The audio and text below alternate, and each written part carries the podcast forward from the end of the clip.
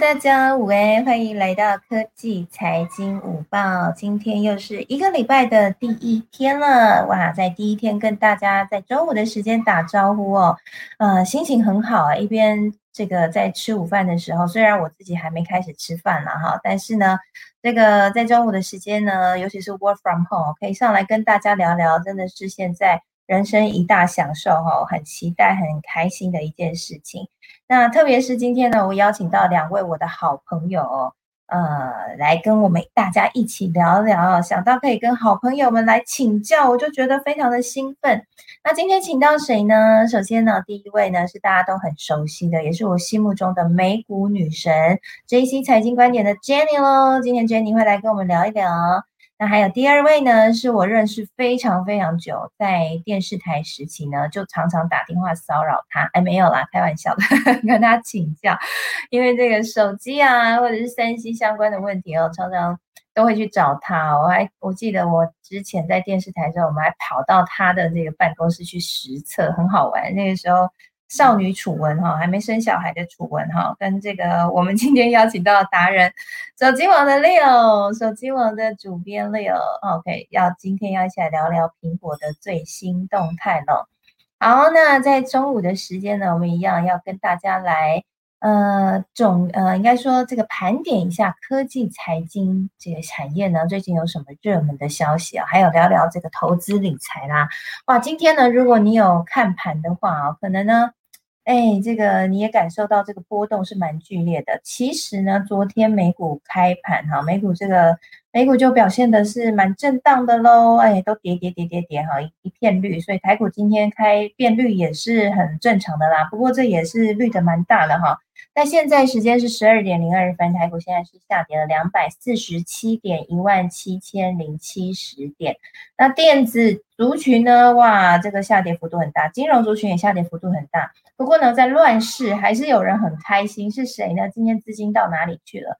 今天资金通通跑到航运了。哇，这个阳明啊、华航啊、长荣航啊，这个成交量都非常大哈，涨幅也是。非常的惊人。那电子里面呢，只有友达、群创面板族群表现还不错哈。好，如果你去看那个涨幅的话，哇，全部都是行行行哈，都是这 个，都是航运类的。好，那所以呢，今天我们就要来跟大家聊一下，也会聊一下，稍微聊一下盘面啦。就是，哎，我航运股真的是非常热哎，你你敢进来吗？在这个时候，你也要进来一起当航海王吗？那电子到底现在发生什么事情呢？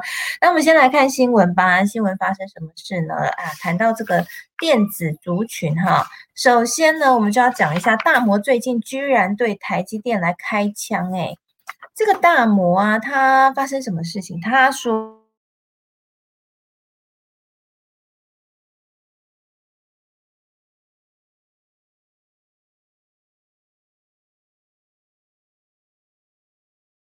都是的哈。那不过其实也不意外啦，因为我一直以来对台积电呢都是属于比较保守的哈，一直是台积电的大空头。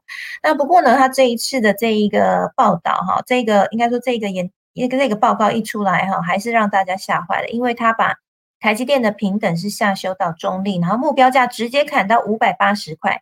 那今天台积电的股价确实也是震荡到跌破六百啊，五百八十几块这边在边这边震来震去哈，看样子大摩的这一枪，台积电是真的有有有被打中哈。那大摩的理由是什么呢？他觉得说，他提出了几个对台积电的疑虑哦。首先，第一个，他觉得说，台积电未来的毛利率还会扩张吗？他认为这个未来这个设备呢越来越贵，他觉得台积电毛利率扩张的几率还呃可能不太高。那第二个呢，他觉得台积电的成长性会高于半导体产业吗？他觉得会，但是幅度不会像市场那么乐观。那第三个呢？他觉得半导体会不会进入到下修型循环？他是非常的悲观，他觉得会在今年第四季就会看到代工族群的涨势终结了。那第四个呢？他觉得台积电放个未来五年还会大涨吗？他认为说啊，我跟你说，台积电只会变成 day money。好，他真的是非常非常悲观呢。不过他这样的一个悲观哈，我们金周刊的。这个呃，这个这个这个大家很熟悉的谢金和老大哈，就出来批了重批这个呃这个大摩了哈。他觉得说大摩这样的说法呢，真的就听听就好哈，因为他觉得台积电这个实力还是非常的坚强，在未来呢还是可以在产业龙头的地位不会改变，而且呢这个大摩本来就是算是大空头嘛，所以这个谢金和是叫大家 man 哈。那到底这个未来会怎么样呢？我们待会也可以一起来聊一聊哈。那我待会也会跟大家分享一下我自己看从基本面来看台积电的一些想法。那台积电有一个大客户是苹果喽。那苹果的执行长库克啊，最近啊又出来说说话了。他说了什么话呢？他出来跟大家讲说，苹果以后啊一定会越来越环保啊，这个碳中和呢一定会做到。我觉得这个对于产业来说是一件很重要的呃。重要的一个趋势，那我之后呢会把它分享在科技财经午报的俱乐部哈，就是以后呢大家这个生产苹果要当苹果的供应链，你必须使用的是绿色能源哦，因为它会把你这个每一步呢生产会造成多少排放出多少碳，通通都要计算下来哈。那它是要这个要求是碳。碳呃，生产碳要归零哦，就是说不能生产碳，这是它的长期的目标。所以这也为什么台积电会去啊投资绿电呐？那未来这等于是说，现在呢，你有打上苹果光，你如果没有在这一块布局的话。可能未来你有可能会失去苹果光哈，所以这个是一个很重要的产业趋势的脉络。那可能苹果是第一个，未来还会越来越多。那除了这个之外呢，苹果还做了什么事情？哇，它最近推出了一个新款的真无线耳机，Beats 真无线耳机哈，Beats Studio Buds。那这个无线耳机为什么我们今天要特别大篇幅来讨论，还请到 Leo 来呢？因为我自己看了以后觉得很 surprise，它居然是 Android 系统也可以用的。到底苹果在想什么？待会我们会聊一聊。好，那最后呢，我们要跟大家还要聊一个话题哦，因为今天 Jenny 在，我们一定要好好聊聊美股的动态哈。美股呢，这个跌跌跌跌跌一片绿，那发生什么事情呢？我想最重要的影响应该是大家还是很担心说。哎，这个联准会会不会升息呢？那最近呢，有一个很令大家注意的，就是利率的点阵图哈。利率联准会这个利率的点阵图呢，哎，透露出一些端倪。什么样的端倪？就是这个支持这个这个这个。支持说可能要升息的这个委员呢，好像有比较多的一个现象哈，所以现在如果从这个利率点阵图来看的话，联准会有可能会在二零二三年升息两码，这是真的吗？如果升息的话会怎么办？那我们现在大家都知道，投资很大一部分，这呃今年呢和去年下半年的行情都来自于。资金的热潮哈，那如果说零二三年会升息三嘛，那我现在应该要怎么样去做一个投资的调控和布局呢？那这礼拜还有几个大事哈，也是到大家要特别注意的。首先呢，礼拜三的时候，联准会主席鲍尔又要出来说话了，他会怎么说？哎，不管通膨啊、缩减购债呀，或是美国经济前景，他会怎么看？势必会影响到市场的动荡。那第二个，还有一个更重要的，礼拜五的时候。联准会要公布 PCE 的通膨率，五月份 PCE 的通膨率，这是最受关注的通膨指标。现在呢，大家估计说可能会飙破三点五个 percent，会创三十年来新高。真的会吗？还是有可能会更高？我想现在很可怕啊！所以这礼拜有两个重要的事件。那这个时候，如果你是投资人，应该怎么布局呢？我们要来请教一下 Jenny。那我们就先请 Jenny 来跟我们聊聊，分享一下吧。嗨，大家好。就是今天，如果大家有在看盘的话，我觉得不管是上个礼拜五的美股，然后或者是今天的台股，都可能会让人家有一种措手不及的感觉，因为就是跌幅是比较重的。对，因为你会看到，就是说上个礼拜其实是美股这几个月以来算是跌幅比较重的一个礼拜。像道琼工业指数在联准会公布了它的这个利率决议之后呢，道琼工业指数它的表现是相当弱势的，它已经跌破了我们所说的季线位置。然后 S M P 五百指数现在也是在季线的位置，只有科技股它是表现的一个比较强势的一个状况，它是还维持在季月线之上的。那我们就会想到，就是说联准会它到底讲了什么事情，让市场上面会有一个，就是好像比较恐慌，或者是开始在联准会的会议之后，大家本来都是比较保守的，那现在终于要开始做出投票，我到底未来的市场是看多还是看空？我是把资金撤到其他的资产上面，还是我持续的去投入到股市上？这个在这个礼拜，我觉得是还蛮关键的，就是有没有一个资金的一个动能跟力道，可以去把这个股票市场重新再推升回到这个上涨。的轨道上面，所以联准会它的利率决议，大家知道的就是说，哎，我每个月我的购债规模不变，我的利率其实还是维持在零到零点二五个 percent 也不变嘛。然后他们也会说，啊，我联准会就是我的失业率要到自然失业率，然后我的通膨要到多少，这个都是我们已经不断在重复的事情。那这一次的联准会利率决议有什么东西是，哎，我们之前没有预测到，或者是我们之前不知道他会这样做的？第一个就是刚刚楚文讲到的点阵图。原本在上上一次的利率决议的时候，这个联准会的点阵图，它是预估到二零二三年底都不会有升息的这个动作。可是，在这一次，大家如果去看点阵图，他会发现说，在二零二三年有可能会升息两次。那这样子市场是不是对于这个联准会这些官员，他们对于未来经济的预期，甚至他们认为说通膨可能真的？经济比较热络的情况之下，有可能会提早开始做出一些应对的措施，所以这个就会让市场会显得有一点紧张。加上这一次联总会还有调高了一个管理利率，就是它的那个 I O E 啊，跟它的 O N R P 这两个，它其实就是去奠定一个联总会它的一个利率下限。那也等于就是说，它把它调高了，那市场也会认为这个是不是有一点紧缩的一个感觉？就是他们会觉得说，这一次好像联总会相比于上一次的利率决议，它变得比较鹰派了一点。但所以今天短期造成市场的震荡，我觉得是有这个可能的。但是我觉得并没有影响到整体的大方向。当然，我觉得道琼跟呃 S M P 指数目前已经。有一点点警讯的位置。我在上个礼拜有跟大家讲，就是说今天纳斯达克指数跟 S M P 五百指数，他们都已经创下了历史新高了。可是今天美国是三大指数，这三大指数有没有办法去同步创高？对我来说，就是一个很重要的一个观察指标。如果三大指数它没有办法去同步创高的话，有可能短期会有一个拉回震荡的现象。那这个时候，你的资金，如果你手上，完全就是满仓的状况，百分之百投入。那今天跌下来，你是没有资金再去做一个加码的动作的。所以你适时的，如果今天你是去追高的股票，就说有些人他在之前创高的时候，他觉得他想要去追动能，追一些强势股。那这些强势股在这一段拉回的时间，如果有跌破到你所谓的一个出场点，或者是你可以承受的。一个呃损失范围的话，你就先把它做一个减码。那你手上有现金，其实就是一个很好运用的。等到它如果拉回的时候，你可以再去找其他的好公司去做布局。甚至在指数有拉回的时候，你手上也有更多的子弹可以去做一个低档的布局。所以我觉得在短期来讲，大家就是要去看这个。资金的一个转换的状况是怎么样？资金目前它到底是流到哪一个资产类别，甚至是类股类别？那科技股目前大家可以看得出来，就是市场上面最强势的个股，呃，类别。那之前大家讲的像原物料啊，或者是黄金，在联准会它公布了利率决议之后，其实黄金的跌幅也是很重的。那今天我觉得大家有一个很重要的关键，就是你可以去观察最近的美元走势。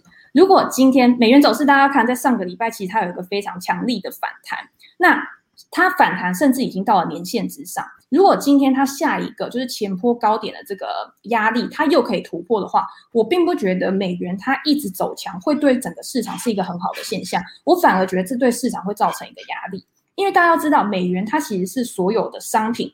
它的一个计价的一个单位，如果今天美元强的话，其他的商品资产这个价格它其实是会被压抑的。第二个就是很多科技巨头，它美元如果今天呃美元变得很强势的时候，其实也会打压到他们的这个获利能力。所以在这样的情况之下，我觉得美元它其实到了一个接近前坡高点的位置，最好的情况是它可以去做一个震荡整理之后，让这个市场可以有一个比较好的一个喘息空间，然后才可以有之后一个比较好的发展。那这个当然就是我自己的想法。那我觉得也想要呼应一下楚文刚刚讲台积电的部分，因为台积电为什么现在会被人家唱衰啊？你看之前涨的时候，大家都。怎么样？就是不管台积电做什么事都是好，提高资本支出呢，也觉得就是一个看好科技前景、看好半导体产业未来发展的一个好的迹象。所以就是资金是不断的涌入到台积电这张股票去推升它的价格上涨。可是从三月开始哦，台积电的股价，如果大家有在观察股价线图的话，其实它就是一个横盘整理的一个状况。你虽然说营收表现出来也很好，资本支出出来也提升，包括台积电它的技术优势，或者是它的其他啊一些。呃，最新呃高规的一个制成的一个发展，其实照道理来说都是利多消息，但是市场上面它就是资金没有进去嘛。我们常常说基本面，其实你就是要搭配一些技术面，然后资金行情去做一个判断，因为股价绝对不是我这家公司很好，它就会持续的一直往上涨，它一定还是要有人真枪实弹去把这个钱投入之后。才可以去推升股价。那台积电现在它没有办法上涨的原因，就是因为它没有一个更大的催化剂，你没有办法让市场就是再度有那种像之前过去这段时间的那种激情。那你会觉得说台积电这家公司就因为这样子就不好了吗？所以我就觉得很多分析师跟研究机构，他在这个时候就会跳出来说，哦，因为它资本支出增加，所以它可能会打压到它的毛利率，或者是在这种需求大于供给，就是说台积电要买设备，其他的公司、其他的工厂它也要买设备，所以它的溢价能力会比。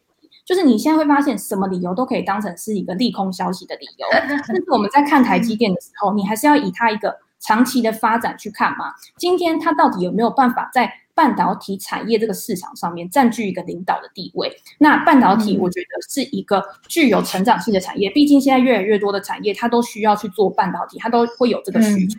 那台积电，我觉得以长期来看还是一个好的布局。那呃，大摩它给它五百八十块的一个目标价。那你如果去看，因为我我自己还是会看股价形态的部分。你如果去看的话，五百八十块大概就是在台积电现在半年线的位置，所以我也不觉得它是一个非常悲观去看空台积电。只是你现在去买台积电，他说是死钱，有可能是它可能还是会持续的震荡。那你今天有可能去投资台积电这家公司，短期你是赚不到资本利得的。但是至少台积电它是一个稳定定配息的公司，那你就要去想，你投资你你持有台积电的理由是什么？你想要持有台积电的时间是多久？那如果今天大盘，譬如说今天台股它现在跌幅比较重嘛，大概快要两个 percent，那台股现在也是跌破月线，然后在季线的附近。如果台股它的整体盘势是偏弱的，那今天我觉得台积电它的表现可能就不会太好。但是如果台股它又开始重新转强，资金又回到电子股上面的时候，那台积电自然不管是半年线的位置支撑也好，或者是它真的拉回到年线的位置。这个反而是这种大型的全职股比较好的一个进场点，那这个时候你再去做分批布局，可能会是一个比较好的策略。所以我在跟大家分享，就是说你在观察盘面的时候，今天因为台股它的一个呃大盘。那台积电它的权重比较重，可是如果你今天看到美股，美股就是算是比较平均的一个状况。那如果大盘好的时候，你去观察所有的类股里面，哪一个类股是最强的？那它在拉回的时候，它的跌幅可能就不会这么大。但是如果你今天在大盘强的时候，这就是一个已经是一个很弱的类股，那它在跌的时候，这个类股一定是更弱的。那这个时候你手上的部位，你的报酬率一定下降的幅度是更高的。所以大家一定要了解自己手上的股票是什么样类型的股票，跟你持有这些股票，你的目标是什么，来做你的进出场决策。那这个是我自己的看法。嗯，好，谢谢 Jenny。好，我我觉得我非常认同 Jenny 刚刚所做的评论哈。我先来分享一下我对台积电的看法了哈。哎，不知道大家听得到我的声音吗？嗯，好，可以哈，听得到声音。对，因为我看了大摩的这个理由哈，我其实我看了以后。内心是跟 Jenny 想的是一样啦。你说台积电现在是死钱，确实啦。如果你观察今年台积电的股票的涨势的话，你可能会觉得说，哎呀，那个航运都喷成那样了，谁谁谁都喷成那样，怎么台积电都涨不动？但是事实上是这个台积电呢，我们之前在科技财经午报也有聊过嘛，就是在去年的时候，其实它就已经涨很多了。所以就像 Jenny 讲的，它如果现在还少了一个催化剂，所有人都觉得它很好，所有人都感受到它很棒，越来越多人都认为它很棒。很很都知道，那他们有一个更 surprise 的消息的时候，股价本来就就在短期内就是比较不会涨，可是代表它真的长期不好吗？其实你看大摩这些理由，我看第一个他说台积电未来毛利率还会扩张吗？然后这个分析师认为不会。其实我觉得我我自己看完，我是我是蛮好奇，说他为什么那么笃定的认为不会？因为其实你看现在整个半导体产业的趋势，还是一样是供不应求哈，晶片荒的问题是没有解决的。那大家现在其实最热络在讨论的就是晶片可能还会再涨价的问题。那当晶片涨价之后，毛利率不会起来吗？所以我 其实看完之后，我觉得如果你把它回到那个产业面去看的话，其实看到它这样的一个报告，会觉得蛮有趣的哈。那另外就是台积电的成长性会高于半导体产业吗？他认为会，但是幅度不会像市场想象的乐观。但是我觉得要看他这样的一个想象的乐观是什么。其实如果你回头过去看台积电，因为我们以前在跑新闻的时候，每一年都会写一篇报道哈，就是呃会看说啊，今年这个半导体产业预估是多少，然后台积电在法说会的时候就会说，那他们的成长幅度会是多少，大家就会做一个比较。其实依照这么多年来，台积电的成长性一直以来几乎都是高过半导体产业的成长性再多一些的。那就像 Jenny 刚刚讲的，未来有非常非常多的应用，通通都会使用到半导体。等于是无处都不无处都会有晶，呃，应该说四处到处都是晶片，然后都会用到半导体的状态，更不用说在电动车未来这个未来车、电动车等等哈，里面要使用到的晶片也是一头拉骨。那这些都要用到半导体的情况之下，特别是哎，你说那个五纳米啊、三纳米啊，现在谁做的比较强？还是只有台积电做的比较强？英特尔都跟哎，有人说我声音比较小声，有点吗？我声音很小吗？啊，好，我再靠近一点，好好好，我再靠近一点，那个，哎，大家听，哎哎，哦，这样子，这样有没有有没有比较好一点？有哈，大声很多哈，哎，不好意思，大家，好好好，这个，呃，好，我刚刚说到就是，呃，所以在未来整个市场上，这个半导体的需求还是会喷发的情况之下。那这个台积电又在先进制程的技术面上面是远远领先同业的哈，你看最近这个 Intel 也是嘛，找台积电来做啦，对不对？那所以这个台积电势必还是会很好的啊。那他，但是他说为什么会觉得？但他说死钱哈，在现在短期内台积电会是一个死钱，我觉得确实是。因为少了这样 Jenny 讲的催化剂，这个钱好像放在那边就在那边震啊震啊不会动。但我觉得还是像 Jenny 刚刚讲一样，真的是要回过头来看你自己投资台积电是长期投资还是短期投资。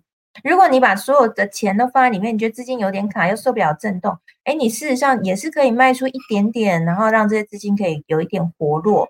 但是呢，长期台积电好不好？好啊，这个放长期投资没问题的。那你如果觉得投资台积电真的是一大笔钱哈，哎，这个一动辄就是这个呃六十几万一张哈，或买零股又不好买卖什么的，那你其实现在有很多标的可以投啊，像什么。中芯半导体呀，富邦半导体 ETF 啊，都一张才一万五千块，对不对？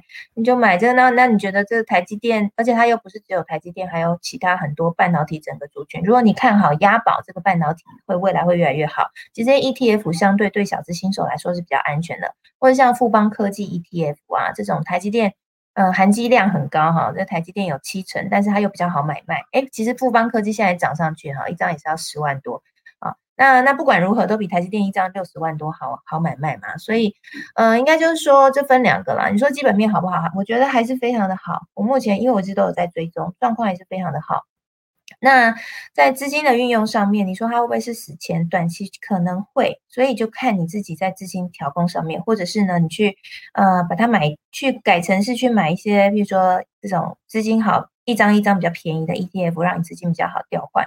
可能这是一种一种方法去应应啦，对，我不知道 Jenny 怎么想哈。那另外我也想要来聊聊苹果，好，那个苹果，嗯，我觉得有两个可以聊的啦，一个就是我们要聊苹果，因为苹果这个股价我看了一下也蛮震荡的哈。然后另外一个是刚刚回到那个，呃，Jenny，我们刚刚在聊那个利率点阵图的部分哈，我觉得最后我们可以再聊一下这个部分，因为我觉得这点阵图让大家真的蛮蛮惊慌的，就是说。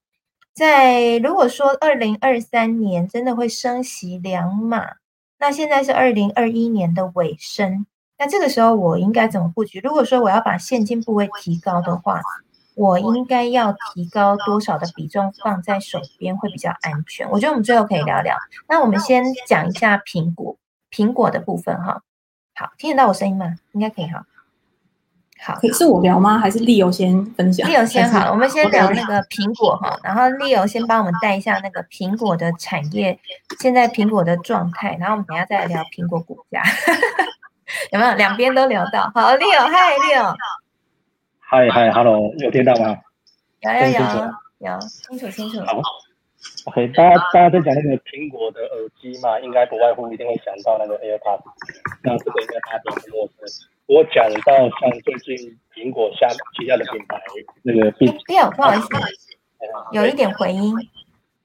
呃，好，哎，我把那个声音关小一点。好，那现在应该好一点吧？哈，有有，better better，嗯，好，呃，我们我们讲苹果的那个耳机，基本上大家应该对 AirPods 是比较不陌生然啊，几乎有买 iPhone 的人应该也都有买 AirPods。那对于说苹果的另外一个旗下的一个耳机品牌 b b s 的部分。可能不见得大家都听过，当然他以前是很蛮红的啦，他也是一个潮牌。那在上一个上礼拜的时候，其实他推出了一个生物线耳机，啊部分。那这个生物线耳机其实最大的亮点就是说它的价格，因为它价格大概台币四七九零。那它的价格算是五千元找的这个定位，那大家是把它当成是 AirPods 的那个入门版、平价版，也就是说它价格是相对是非常便宜的。那再就是说它有 AirPods，就是它有一些主打的特色啦，例例如说像主动降噪啊，或者是说通透模式，甚至说 IP 叉四的防水，那这些这些特征我们都可以在 AirPods 上面去看到啦。那那这个一直推的这个耳机，它当然就是说价格便宜之外，它还有一个最大亮点就是说它支援安卓的的的用户。那过去其实像像苹果的 AirPods，其实它最大的特色就是因为跟 iPhone 啊 iOS 的装置，它是一个高度高度连接呃适配的一个产品，所以它用起来就会觉得说，因为从品牌所以用起来是非常方方便，马上可以配对。但是你你如果就说你可能买其他品牌不是 AirPods 的话，可能它在配对上不见得就是像 AirPods 这么就是说这么好。这么好用，当然就是说，除非你有特别去优优化，针对车电品牌去做优化。那其实他推的这个，其实他其实就是说，他锁定是安卓用的。那过过去其实因为像苹果的品牌啊，它的东西它其实资源还有其实是蛮合理的。那至于安卓，当然小部分也是有，但也不是说所有东产品都有资源啊。那这次这个壁纸耳机它有资源，其实大家就把它视为说，哎，它这次价格这么低价。然后再是说，它还特别有资源相容安卓手机。那其实说这个产品呢，也是说它有大亮点，就是说苹果它特别就是推出这个产品，它就是要去呃特别针对安卓用户提供更多的服务，更多更多应用这样。所以其实这个产品出来的时候，其实大家就是有稍微之一亮啊，就是说对安卓用户来说的话，就是反正不是用 i iPhone 的话，可能会你会发现，哎。哎，壁纸也有推出这样的产品。那其实过去其实壁纸还是有陆陆续续推出呃耳机的产品。那不过像中线耳机也是有，但是没有没有这么多。它我印象中是只有推出一款，其他就是一般的就是有线耳机或者是耳罩式耳机。对，那这个这个是上礼拜才推出的新品。那台湾预期夏天的时候就会开。嗯。那以上是苹果就是壁就是壁纸的这个新产品的资讯。嗯嗯嗯，哎，那那个 Leo，你可不可以帮我再确认一下？那个还是会有一点点的回音，所以再请说帮我确认看看，那个声音可能再关小一点，因为他可能会一直收到呃播出来的那个声音。好，再请 Leo 帮我帮个忙。然后另外就是关于刚刚讲的这个这个耳机啊，哎，我我很想听你的看法。就是因为我觉得啊，苹果一直以来都是你知道自自己玩自己的游戏，就是你知道自 你看我们说独树一格，或者说自己是自己的系统，然后他们也以此成为它的一个品牌的特色啊、象征啊。就是我就是苹果圈圈。结果我我自己看到他做这样的一个呃开放给 Android 来使用，我觉得很 surprise，因为我觉得这跟他们整个的苹果的文化是完全不一样的哎。那你觉得这件事对苹果整个品牌来说是好还是坏啊？哦，我觉得没有不好的问题哦，就是说，因为其实我们看苹果它主要的一个挂挂上苹果品牌的耳机就是 AirPods，它其实基本上还是针对呃苹果自己的像 iOS 装置去做高度适配嘛，呃高度资源这样。也就是说，其实很清楚，苹果产品支援 iOS 或支援苹果相关的一个就是系统的话，其实都还是还是维持它原本一贯的一个一个路线，很清楚。那当然，它旗下它有很多很多就是收购的品牌啊、产品啊，像 b 它也不可能就是说它要去推一个一个呃低价版的 AirPods，它推出一个低价版 AirPods，然后如果又是针对 iOS 装置，那势必也是跟本来的这个它主打的就 AirPods 这个产品线会有一些冲突嘛？那那因此就说，当然我们看到说，呃，Beats 推出的这个 Buds 的耳机，它虽然也支援 iOS，那 Siri 这些功能都有支援之外，那价格也是比较便宜。那当然，其实除了这个之外，它其实更重要是说，它锁定的对象不会是只有原本的苹果这些用户，更多的可能是像安卓的用户。也就是说，它是希望说能够去吃到更多就是。非屏阵营的一个一个用户市场啊，因为毕竟我们像现在看到很多，除了 AirPods 之外，其实很多很多做手机的，甚至不是做手手机传统做音响设备的，甚至也跟完全跟耳机领域不相关的，也都推出真无线耳机。这个也是因为说，现在很多晶片其实都有推出一些参考设计啦，就是说这些厂商它可以很快速的推出一款真无线耳机。那真无线耳机的市场其实价呃产品非常多。非常广，然后价格也非常大，就是说便宜的可能不到一千块的无线耳机也有，那贵的甚至说上万块的真无线耳机也是有，所以这个市场其实呃非常的凌乱，非常大，然后价格价不同价位带的产品其实非常多。那过去我们可以看到 AirPods 是比较偏向于说价格相对还是稍微高一些的的一个定价。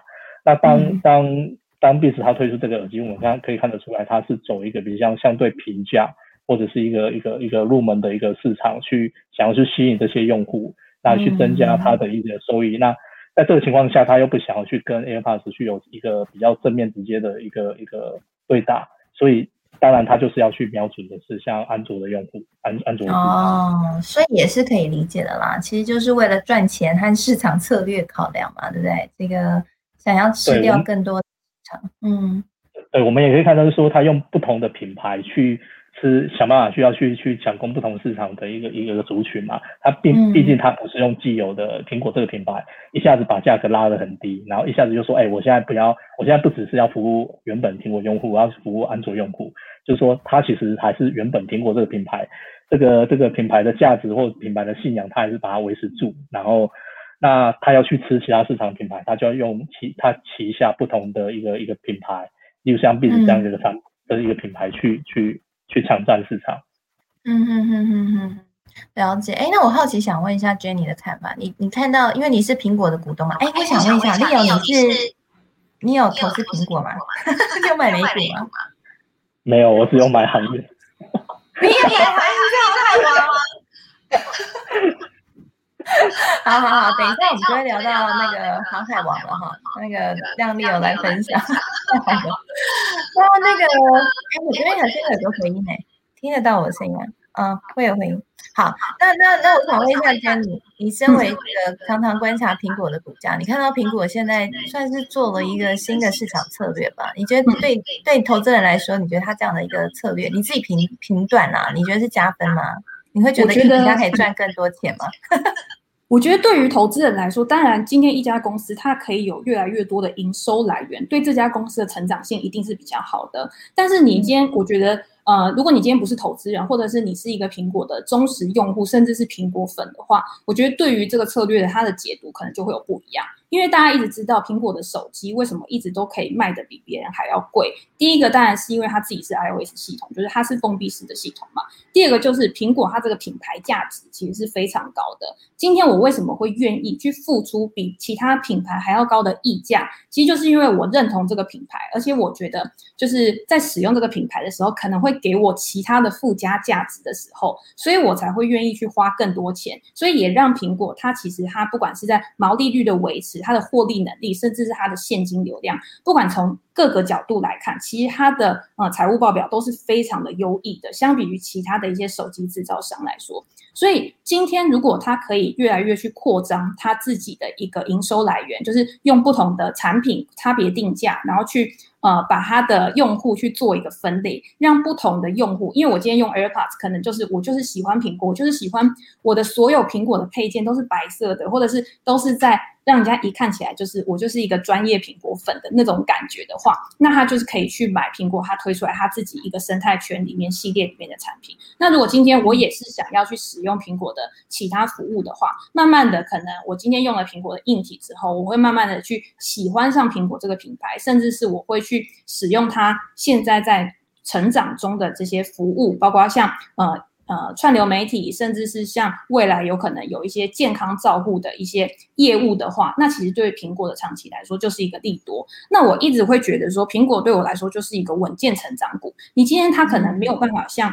呃，很多 SaaS 或者是一些云端成长股量有那种很爆发性，可能每一季出来都是三四十个 percent 以上的营收成长率，但是它只要可以维持在一个呃很良好稳定的一个向上趋势，甚至是它可以一直开发新的产品去扩大它的营收。来源的话，然后他又可以持续的去把他的现金去回馈给他的股东，不管你是用回购股票的方式，或者是用配发股息的方式，可以让他的使用者、他的用户可以感受到，就是身为股东拥有的这个福利的话，我觉得对于苹果来说，它的一个长期成长就是一个看好的一个状况。尤其是大家看上个礼拜，虽然说美股它其实是一个非常震荡的状况。可是科技巨头的股价，它并没有一个太大幅度的下跌，包括像苹果，因为它在礼拜四的时候，它已经是有上涨嘛，它在上个礼拜其实它的表现还算是比较强势的，好像上涨了大概两到三个 percent 吧。虽然说礼拜五它是收低，但是它的跌幅大概也就是一个 percent 左右而已。所以你会觉得说，呃，拿科技巨头这种股票，其实手上很稳。像以前 ARK 基金，它那个时候 k a t h y Wood 它有。呃，接受访问的时候，他一直把这些科技巨头，就是这种大型股，他把它当成是一种类现金的资产。因为这种大型股，你买了之后，它的流动性是非常好的。今天如果大盘在上涨的时候，你可能想要去呃把它赎回去买入其他的股票，其实也是 OK。那如果今天大盘在下跌的时候，这些公司，你今天你也不用害怕，你手上的股票会变成币值，因为你长期来看，这些公司它都还是有一个很好的一个竞争优势。然后它还是处在一个上涨的轨道上面，是值得长期持有的。但是有一些新创公司，你今天过了几年之后，它不一定还可以像现在一样活络在市场上面，它还是可以存活在市场上面。这个就是你去承受风险报酬的这个差异的时候，你去做的选择。那因为刚刚楚文，哎，我们现在是要讲到点准会刚刚你给我的问题吗？还是我们继续讲苹果？把苹果讲，我想要先讲苹果，因为我对苹果有好多疑问哦。哎，我想要，因为其实我也是美股小白啦，然后我是都都平常玩台股，然后就是美股小白。那我有听到一个说法，就是说你如果与其投资这个苹果概念股，那你不如直接去投资苹果。可是因为就是你知道苹苹就假设苹果现在假设受到任何营运的压力啊，它就会叫它的供应链降价，所以其实投资瓶盖股，瓶盖股们压力很大，这获利其实也很容易受到老大哥的影响。好，那如果假设我要投资苹果的话，就是真的跑去投资美股苹果的话，刚刚 Jenny 你有讲到说，哎，其实像现在美股他们都可以一股一股买，都很方便嘛，所以一股其实像之前苹果也有分拆它的股票嘛，好像是一拆四吧。对不对？还是一拆六？我忘了，因为我记得是一拆一拆四还是一拆五，我忘记了。好像是 一拆四，我记得好像一拆四，就是反正就是一股变得超便宜，所以大家都一百多块嘛，就可以一股一股买，所以就很方便。那那你刚刚讲说它的变现流通性其实也很高，所以变现很快。可是像我们在台湾，如果要买美股的话，好像要用付委托。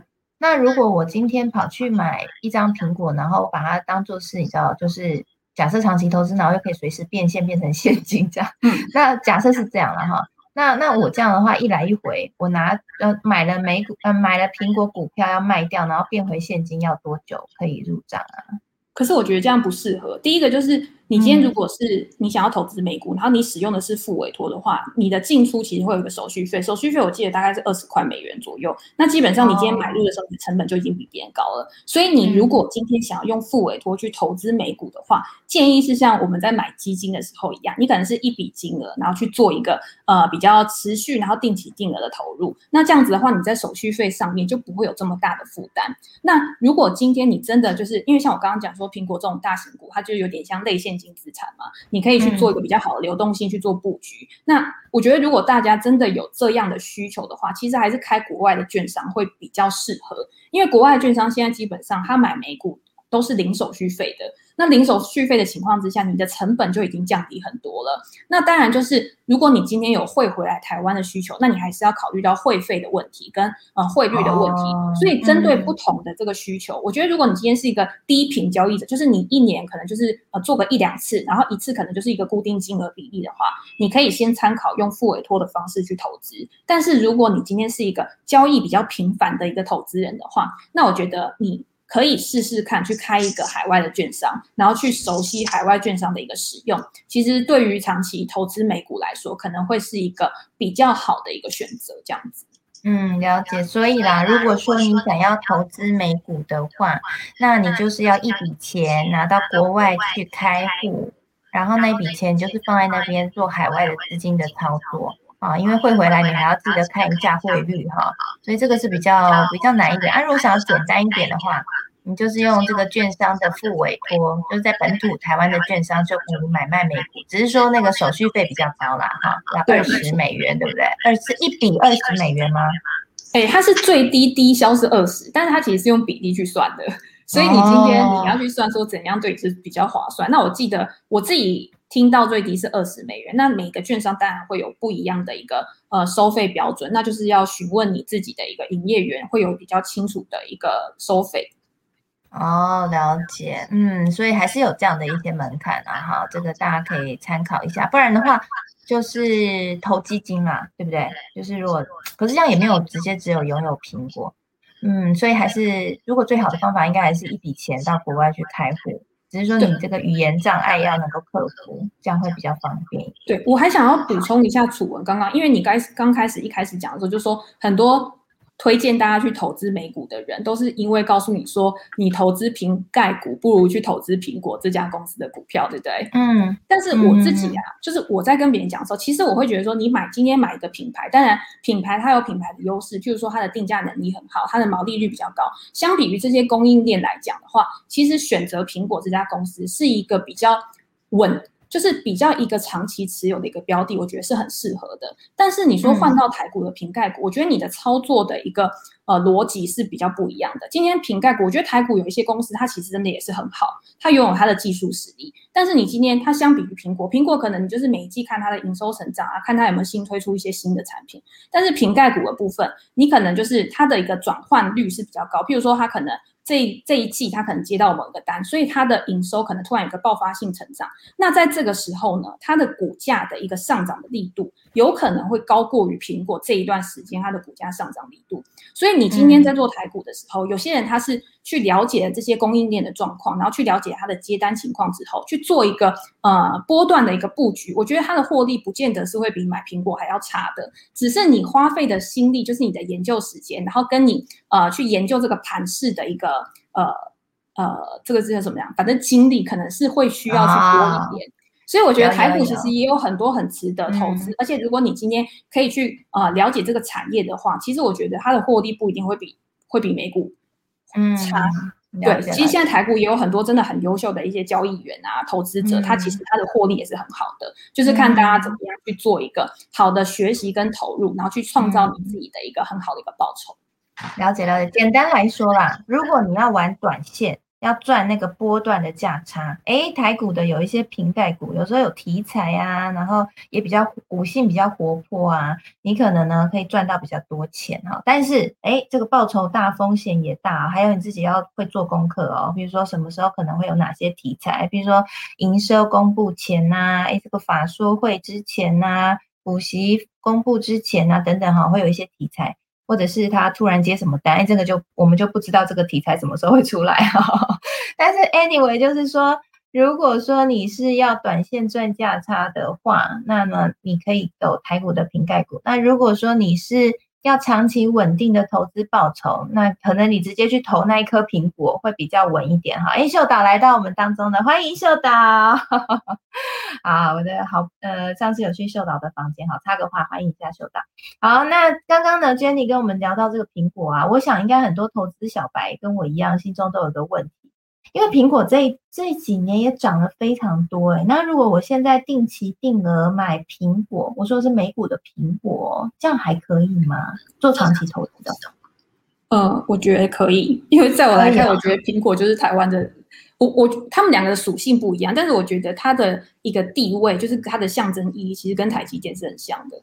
哦，那我买台积电好，买苹果好？那两个都买啊。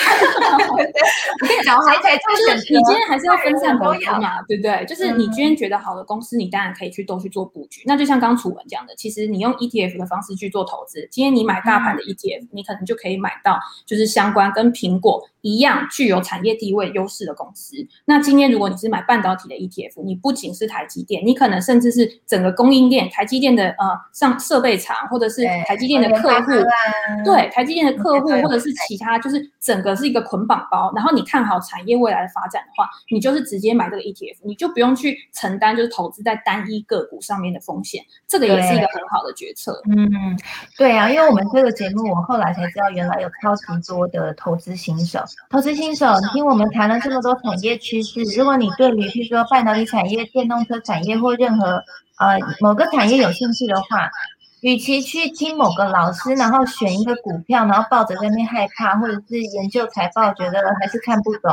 然后或者是我跟你讲，因为现在好多这个诈骗哈，如果有任何的赖群主或 Telegram 群主邀请你进去，如果有一天他们甚至假设啦哈，用我们任何一个人。上面台上任何一个人的头像，好像阿格丽之前就有中弹啊，就是被人家拿那个头像，然后去去去说他有一个标股群组叫大家加入，结果后来就就就把他养把那个骗进来的人呢，叫他去买一些奇怪的股票，然后后来那个人赔了好几十万哈，所以。这个呢，当然阿格丽那件事情已经就是法律上已经处理了啊，哈，那阿格丽这边也赶快跟大家来说明了哈。我看他在 YouTube 频道上面有录一支影片，大家好奇的话可以去看看。那反正呢，总而言之，如果说呃有任何的群主邀请你加入，说的是标股啊，然后或者是会教你呃告诉你什么名牌，哎，都不要加入好吗？如果你是小资新手，你要赚钱，看好某一个趋势，你想要赚钱的话，最简单的方法你就去买 ETF。啊，某买主题型的 ETF 也可以，或者是你就买大盘指数的 ETF 都可以。然后，如果你想要短期波段，你再来进来开始学这些财报分析啊，然后跟跟这个听我们大家分享，然后再去用波段赚一点价差哈，这个是会是我觉得比较稳健的一点做法了哈。如果你是投资新手。千万不要危险的杀进杀出哈。好，那 Jenny 最后一个问题，然后待会我们就要聊利友的航海王了哈。我们航海王就在中间。我现在看着他的照片，我都我看利友的照片，我都突然想要叫利友船长。船长，待会我们就会聊聊。再等我们一下，我想先问一下 Jenny。嗯呃，刚刚讲那个绿地点阵图啊，所以在二零二三年可能就会升息两码嘛。那这个是一个。总体的大趋势，我想投资人应该都要非常注意这件事情，因为如果少了资金，这股票价格要再往上，当然就会很困难。那刚刚你有讲说，现在可能要备一些现金，假设股市又震荡又跌重，你还有子弹进场嘛？那大概我们要备多少现金啊？大概占比如整个资产比重几成会比较适合？好，这个问题呢，其实就是回到我们刚刚讲，就是你是一个什么样的投资人。我先讲，就是最近摩根大通它的 CEO Jamie Dimon，他其实就有提出一个说法，他就有说他现在的手上现金非常多，因为他希望就是之后可以有很多的子弹可以去投入到市场。那为什么他会有这样的说法？是因为他认为联总会会提早升息。所以在提早升息的情况之下，他现在去投资在债市或股市上面，对他来说，他那个报酬预期报酬其实都不会特别好。那他如果现在有现金，如果之后因为升息而造成资产的估值拉回的时候，就会有呃，他就会有很多的现金可以去低档去低接这些股票。但是这一段话里面，他其实也没有说他的现金比例到底是多少，他只有说他囤积了很多现金。那今天大家就会知道，今天如果你是一个机构的话，你只要可以一直源源不绝有募集现金进来的话，其实你之后的一个调配都是很方便的。但是如果今天大家是一个一般的投资人，我们今天我们的资产可以投入到股票市场的，一定是有一个限制的嘛。所以资源有限，但是欲望无穷，就是我们会希望所有的好公司都放在我们的口袋里面。那这个时候你要怎么样去调配？说我现在到底要有多少的现金比例？我觉得可以用一个最简单的方式。第一个就是，我觉得如果你今天是一个长期投资人，你投资的是大盘的 ETF 的话，我觉得你今天保持个十个 percent 左右，或者是二十个 percent 左右的现金，等到股票拉股市整体股市拉回的时候，你每跌几个 percent，譬如说五个 percent，你就去加码一点；五个 percent 你就去加码一点。大盘是我觉得唯一可以越跌越买的一个标的。但是如果今天你是一个主动投资人，你都是以针对呃你觉得强势的个股、好的公司去做挑选的时候，我觉得你在进场的时候，你就要先预设，如果今天这家公司它的一个行情面临到一个重大的转折，它跌到哪一个价格的时候，会已经到达你没有办法去承受的亏损。那你就是应该去减码，甚至去考虑出场。那在这样的情况之下，你你的进出场其实就是帮助你去自动调节你的一个现金水位。所以在如果你今天你发现你追高，结果胜率非常低，每一个追高你到最后都停损停损，那你自己也会有感觉，现在的行情就是不如你一个预期嘛。所以你手上的现金其实会越来越多的。当然，如果你已经胜率这么差的情况之下，有可能是大盘的盘势不好，有可能是你的选股技巧太差。你要去知道这两个之间的差异是什么。那在这样的情况之下，你有可能可以去暂停投资，就是暂停你的一个高频高频率的交易。一段时间，你去了解说这个大盘的趋势现在到底是走到哪一个方向，然后你再去慢慢去投入你的资金。所以我觉得这个是一个很弹性调整的配置。我觉得大家不要把就是说我现在一定要把我的部位清到呃剩十个 percent 呃十个 percent 或者是剩二十个 percent，甚至是多少现金，你就是针对你现在你手上持有的部位它的一个走势，然后去做一个进出场的调节。我觉得是一个最好，然后最自然，而且是会让你觉得最舒服的一个方式。嗯，所以简单来说，就是假设我现在投资的标的，哈，买的股票已经有赚了，赚个十趴、二十趴了，我就可以先卖掉一点，然后留一点现金，现在先观望一下，对不对，女神？呃，我自己的做法是，如果我今天刚好，因为我会挑强势股嘛，如果我今天这个。标的我短期可能已经，譬如说一两个礼拜，甚至一个月之内，可能赚到二三十个 percent 以上。那现在大盘如果有一个转转向的一个迹迹象的话，我可能会先减码，我不会全部卖出。我先减码之后，我剩下的标的，我剩下的那个资金可以慢慢跑。然后如果它真的开始有一个技术面的一个转弱讯号的时候，我再把它去做出清。那它在跌下来的时候，有可能它达到支撑，我再去做买进。所以我会是一个区间的操作这样子。哦，了解了解。所以假设你买了十张台积电或者十张联发科，假设啦，我说的假设哈，这个一定是有钱人哈。那你可能可以，呃，已经有赚头的话，你就可以先卖个，比如说一两张啊，慢慢看，慢慢卖，然后留一点资金来做这个以备不时之需哈。我这样讲 OK 吗？美国女生。可是我觉得还是要看股性，台积电就比较适合，对，比较适合，就是因为它现在接近年限或半年线的时候，它有一个支撑，它如果在这个时候有撑住的话，我觉得你就可以先试单一点。但是如果是那种小型股，它是做突破的话，那这个时候突破它又是另外一种做法，会不会太复杂？所以还是要看线。啊，太复杂，太复杂。我看那个大家如果真的觉得很，因为其实买股票就是这样啊，好，这样 Jenny 是非常非常专业的投资人，就看完基本面以后，要看技术线型，还要看筹码，对不对？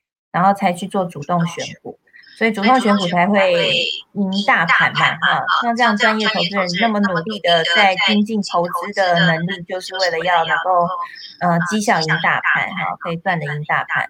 那如果是一般投资人的话，真的是建议，如果你没有办法花那么多的时间，那你就去买 ETF，然后知道一个大概的趋势。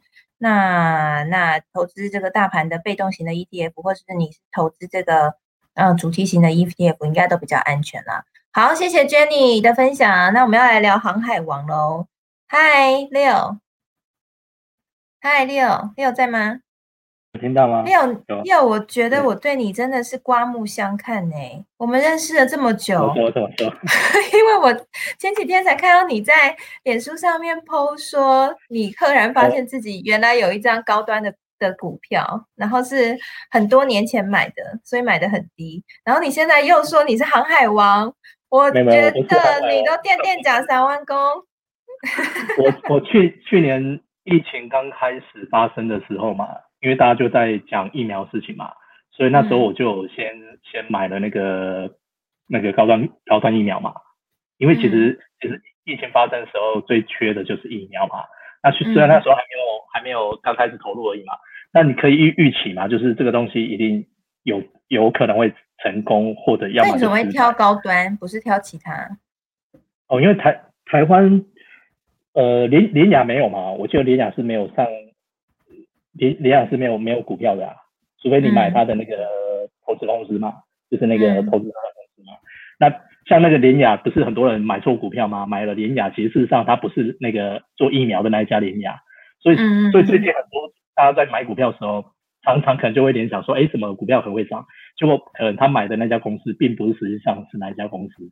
对，航运好像也有发生类似的状况，很好笑。蛮蛮蛮多，或者是说像例如说货柜行，货柜好像大家听起来好像会很赚，结果就有人去买龙运，结果龙运涨的就没有那么多，嗯。因为它是不同货柜嘛，就是海那个对。陆运的跟海运不一样，所以所以这个有点像笑话啦，但是就是说可能大家对有有些有些小白啊或者新手在做功课的时候，可能没有特别留意到，就常常会有、嗯会有这样的问题。那去年会买到高端，就单纯只是说有点投机啦，单单就是看好说可能未来高端疫苗如果上上了之后，可能应应该会有一波大涨嘛，所以我去年在在去年应该好像三四月我那时候就买了。嗯对嗯嗯算是算是比较早的。然后后来我是，其实我去年去年底我就去年我就很早就卖掉了啦，嗯，其实我并没有赚赚到那一波，但是我觉得有赚就好。那我去年卖掉的时候，我就刚好在八月的时候我买了长隆，大概八月大概是十六块吧。那你那时候买的理由是什么？嗯，呃，为什么会想要买？其实就跟朋友聊天，然后聊一聊，因为我们会通常我们会跟几个有在玩股票的朋友会聊说，哎，你最近买了什么？我最近买了什么？然后大家会去交换一下，就说，哎，可能你听到什么，或者你观察到什么。然后当然当然就是我们不要说听到名牌，就是别人讲我就直接去买。我我觉得说嗯还是要去做一下功课，就是说别人报给你的这只股票到底是什么，你要去了解它到底的公司背景是怎样，然后有没有真的题材或者或或如何。所以我那时候单纯呃就看长龙，我联想到是说，哎，因为我有些朋友他在做那个出口贸易的，所以那时候嗯。其实就有传出一些消息，就说他的那个货货运其实是一直涨价的，可是货运涨价他没办法，呃，他们都是自己吸收，所以所以嗯。基本上就是货货运其实一直在涨价，然后像做出口贸易的人，他他为了要呃赚客户的钱，他中间那一那一段运费他是自己吸收的，并没有说嗯。转嫁给那个卖卖卖卖的人嘛。那也那嗯买买的人他是别没有直接转家，所以变成我我那时候就想到说，哎，刚好有朋友提到说，呃，货柜，然后又有朋友是说真的他在做出口贸易，他遇到比较大的问题就是运费是涨价。那后来再去看整个公司的状况，当然就是说前几年其实是非常糟嘛，以货柜行业来说是非常糟。可是因为在大疫情的的底下，其实大家在封城的时候，其实还是有很多民生必需品的需求，所以嗯那时候其实当然一只股票其实也不贵啦，因为十六块嘛，大概一万六。所以我我我我也没有买很多，我只是尝试性的，就是说先买买买买个几张，然后我就再看嘛。嗯，结果我就嗯开始就设定设定一个目标，就是说，诶，它它如果翻倍了，我再把它卖掉。结果没想到很快就是还不到呃不到不还有几个月的时间嘛，它就诶十六块变三十二块，然后嗯三十二块又一直一直翻一直翻嘛。那你那三十二块有卖掉吗？还是你就一直抱着？呃，我到现在我还没卖，还没有卖掉。鲁夫就是你，没有没有没有没有，就我因为我买的很少啦，我就现在有点后悔，当时候应该买多一点。对，但但就是我觉得有赚就好啦。那那之前疫情的时候，其实疫情的时候，其实我本来也想卖掉，然后后来因为我那时候设定说，哎，我大概连跌三天，我要把它卖掉，因为确实前面是涨多，然后每个人还是要去设定他的停损点嘛，有赚就好。那我那时候想说，那如果连跌三天，我应该就要卖，因为大家都在问说你什么时候买，那我就睡好连跌三天。后来到第三天的时候，我就想说，天哪，还在跌，算了，那我就不管它了，因为因为我就想说，反正因为前大不了最差的状况就是回到原点。但因为嗯我我要讲是说，因为我本来买的就不多啦，所以回到原点就对像可以买得很有点像，对，就像做一个梦，因为本来它的报酬已经很高了，所以连跌三天，本来它已经达到，照我来说其实应该要停损了。但我后来想想，算了，就是都已经这么高了，那再跌应该也不会再，就也没有几天可以跌了，因为过往的经历来看的话，其实股票大概大概最最多跌个几天，就就差不多，不可能再一直跌当然前提就是说，因为航运股本身，我觉得它还是很有前景嘛，就是说它的那个接下来几个月它的它的营营收还是不错，EPS 还是蛮高的，很难得可以遇到这种股票啦，所以我是觉得说，那那我就继续放着，如果真的跌，顶多就回到原点。那结果没想到，我记得好像是第第四天还是第五天，它又又拉回来嘛。嗯，对。嗯嗯，对，那那所以，我就还没有卖嘛，因为我就想说可能可以放到第三季嘛，因为第三季看起来第三季会会更好嘛。嗯，对。嗯嗯嗯，那现在还有一个说法就是说，基本上因为我我我自己也是有在看一些呃财报啦，嗯包括我也是想办法去跟朋友拿拿那个研究报告嘛去看。那现在嗯很多人就说，可能比如说明年会比今年更好嘛。那不管怎样，其实我就觉得就是还是要设一个停损点啊。那那就是现在还在行情当中，所以我因为报酬率比较高，所以我觉得也也不急着要马上下车。嗯嗯嗯嗯嗯，哇，谢谢 Leo 跟我们分享他当航海王的经历哈。那我我有收到，多了，买的不多啊，我 不敢说，不然等下就被抢劫了。对对对，现在到处都是海王，我只是一个 水手而已。好，然后我们因为我有收到那个听众朋友有有私讯我说，希望可以让我们可以聊一些产业相关的介绍哈，帮助大家可以理解产业。那刚刚丽友有讲到说，其实有很多投资小白就是一听到啊，现在这个好热就冲进去买，结果呢没有做好研究就买错了哈，买到那个名字很相近的，但其实不是啊。所以呢，今天也跟大家稍微分享一下，就是。呃，这个航运产业大概是怎么样的一个分类？大家要听好，不要买错了。好，那其实呢，航运业哈，包括三种，第一种就是海运，好，第二种是内陆运输，哈，就是这个呃跑车车的啦，哈。那第三种呢，就是航空，就是飞机啦，哈。所以呢，海运有谁？就是最近很红的这个货柜三雄，哈，像是呢长荣、阳明和万海，那还有一间叫利荣。那还有另外一个海运，还有什么呢？是散装运输。散装运输有谁？有裕民啊、新兴啊、亿航啊，哦，这三家。啊，这个货柜跟散装差在哪里呢？货柜呢，主要是呃运这种工业的基本原料哈，哎哎，sorry sorry，运这种工业制的成品。好，简单来说就是工业相关的啦哈，就是用货柜来运。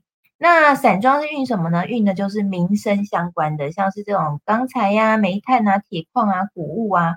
好。所以呢，这个航运是海运业是分成这样哈。那有再再讲一次，就是有货柜，然后有散装。那另外一个呢，就是这个国际航线，今天也涨蛮多的。这个长荣航，它就属于航空业。那航空呢，有有谁呢？那大家可能就比较熟啦，就是华航啊、长荣航啊、国内线还有远航啊这些为主。好，所以大家不要不要。不要看错了哈，那最近很红的那个货柜三雄，它就属于海运业里面呢的货柜运输，好，所以大家记得这个分类哈，这好像可以画一个那个图出来，让大家可以更清楚一点。好，大家跟跟跟大家介绍到这边。那长荣呢，它现在啊是全球排名第七大的货柜航商。那最近航运一直大涨，就跟 Leo 刚刚讲，Leo 刚刚刚好是帮我们补充了这个背景故事，就是呢这个报价一直大涨。那为什么报价一直大涨？其实我有看了一份报告，我觉得 Leo 是不是也可以一起来交换一下想法？因为我看了一个报告，它上面是写说，呃，其实这个部分跟这个通货膨胀。就是通膨的预期也有一些关系，就是大家现在除了这个民生必需品，就是呃除了这个疫情原因，大家要要这个运送物资嘛，哈。那另外呢，就是也有这个囤货，就是说这个呃这个这个这个已开发的国家呢，赶快从这个新兴市场这边拉货哈，就是先囤货，所以就是这个量就变得非常大，结果就使得报价上涨。对啊，我不知道丽友你你自己有观察到这样的一个现象吗？对，其实货柜行业还有几个问题，就是说，因为像现在很多码头，它的那个准点率并没有这么这么高，就越就越越来越低嘛。那像前阵子之前不是那个那个运河的问题嘛，就是塞船的问题，嗯、那造成就造成就说现在本身已经就是就就堵船的状况了，那后来又交通有影响嘛。那甚至其实最近近期的深圳的一个一个港，就是也有所谓疫情爆发的问题。那这些其实都连带影响到，就是说，呃，这些这些货柜这些船啊，它的那个准点准点率，呃，有有受到影响。那再来就是说，像国外因为疫情解封嘛，那解封其实现在的可能它的那个库存量，就是一些必需用品的库存量其实是并并不高。那接下来第三季、第四季算相对的产业旺季，那甚至说可能年底就是有一些节庆假日嘛，那这些其实都会影响，都会有这些厂商他会是需要呃大量去补货，那需要去去这些呃有运运输补给，那整个因为。大环境的关系，就是因为疫情下，然后存卷率，然后再来说，因为这几年其实传这些前几年还因为这些货柜公司其实赚的钱并没有到，并没有这么好，所以其实大家造新船的速度并没有到这么多嘛，所以其实船也也也也也变少了。那这个情况下，其实都都影响到说，就是运费不断的往上在调调涨嘛。因为其实大家如果有去看上海的这些这些一些指数，其实是越越来越高。哦，所以其实有一些这样的状况，那甚甚至说，因为接下来第三、第四季是旺季，所以大家会预期就是说，呃呃，它的一个运运运费会也会不断在调整。那也有因为说有一些政政府会干预说运费调涨的关系，那有有些他们就会避避免说让运费有一个比较大幅的调涨，可是他们会额外去附加会收一些费用，例如说附加费用。等于是变相的涨价啦，就是让让运运运费看起来没有那么高，可是事实上再加上这个运费就是附加费用之后，其实它还是其实还是是非常高的。所以我可以我看就呃在这几季的它的那个毛利率其实越来越高了，就是说这些货柜公司的毛利率是相是比季比季还高。对，那我那我额外补充一个，就是说除了刚刚楚文有提到说像呃船运或或航就航运可能是像货柜散装。甚至空运，那其实大家可以留意的族群，这个不是报名牌啊，就是我最近的观察，就是说，呃，有一个族群叫揽货揽货业，其实它也在货柜里面，就也在货柜族群里面，就是说这些，因为你你想嘛，这些这些运输的这些货柜船，不管是散装，就是尤其是货货呃货柜航运，它需要有人去，就中间有人帮他去揽货嘛，就是。做做那个拉一些生意，或者是说到了之后，那个下了船之后运运输怎么解决这些？